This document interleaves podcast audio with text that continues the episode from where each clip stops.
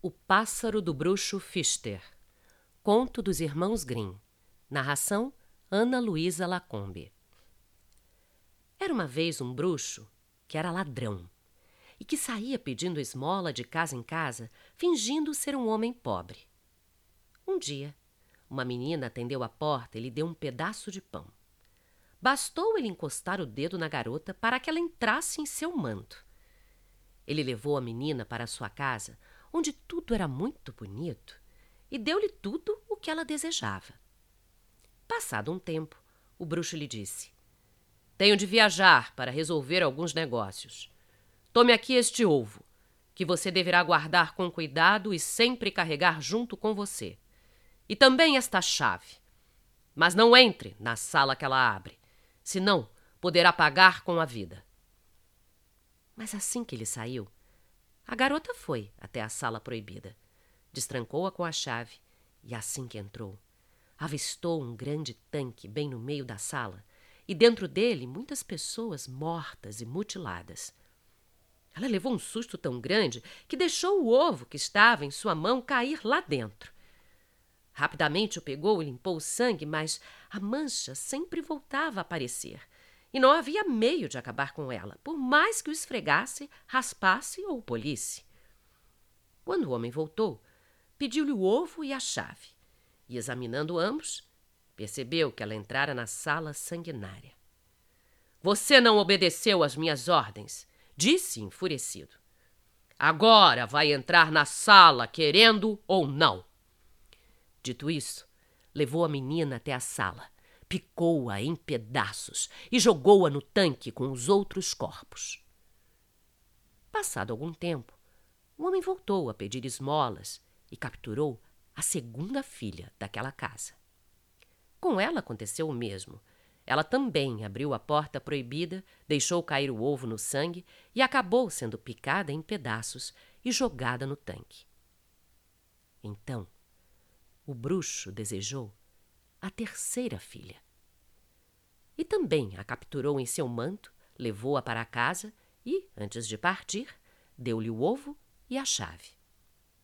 Acontece que a terceira irmã era esperta e astuta, e antes de entrar na sala misteriosa, guardou o ovo e o trancou. E ao ver as irmãs no tanque de sangue, tratou de reunir todas as partes, arrumando cabeça, tronco, braços e pernas. Nesse mesmo instante, os membros começaram a se mexer e a se colar, e logo as duas irmãs voltaram a viver. Ela então levou as duas para fora e as escondeu. E quando o homem voltou e encontrou o ovo sem manchas de sangue, pediu a mão dela em casamento. Ela disse sim. Mas antes, ele teria de levar um cesto cheio de ouro à casa dos pais dela, enquanto ela tomaria as providências para o casamento.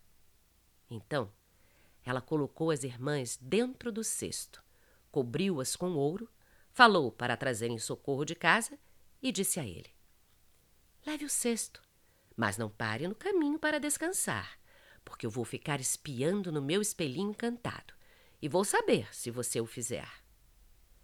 Ele colocou o cesto nas costas e partiu. Mas o cesto pesava tanto e a pressão era tão insuportável que ele pensou em descansar um pouco. Porém, logo uma voz gritou de dentro do cesto: Estou vendo que você está descansando. Siga imediatamente. Pensando ter ouvido a voz de sua noiva, ele se pôs de pé e seguiu adiante. E toda vez que tentava descansar um pouco, a voz mandava que continuasse e ele seguia em frente. Enquanto isso, a noiva, em casa, pegou uma cabeça no tanque, enfeitou-a com uma joia e a colocou no buraco da janela do sótão. Em seguida, convidou os amigos do bruxo para o casamento e depois se enfiou num barril de mel, fez um corte no colchão de penas e rolou nelas, de modo que ficou irreconhecível para todos, de tão fantástica que parecia. E então saiu e seguiu pela trilha. Não demorou a encontrar um grupo de convidados que lhe perguntou: De onde vem, pássaro de Fister? Venho da casa de seu Fitz Fister.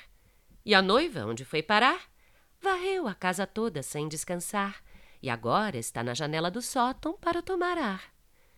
Logo em seguida, ela encontrou o noivo que estava regressando. De onde vem, pássaro de Fister? Venho da casa do seu Fitz Fister. E a noiva, onde está? Varreu a casa toda sem descansar e agora está na janela do sótão para tomar ar. O noivo olhou para o alto e, ao ver a cabeça morta, arrumada, pensou ser sua noiva e a cumprimentou. E quando ele e seus amigos já estavam todos dentro da casa, chegou o socorro que as irmãs haviam mandado. Eles trancaram a casa e atearam fogo nela. E como ninguém conseguiu sair, todos morreram queimados.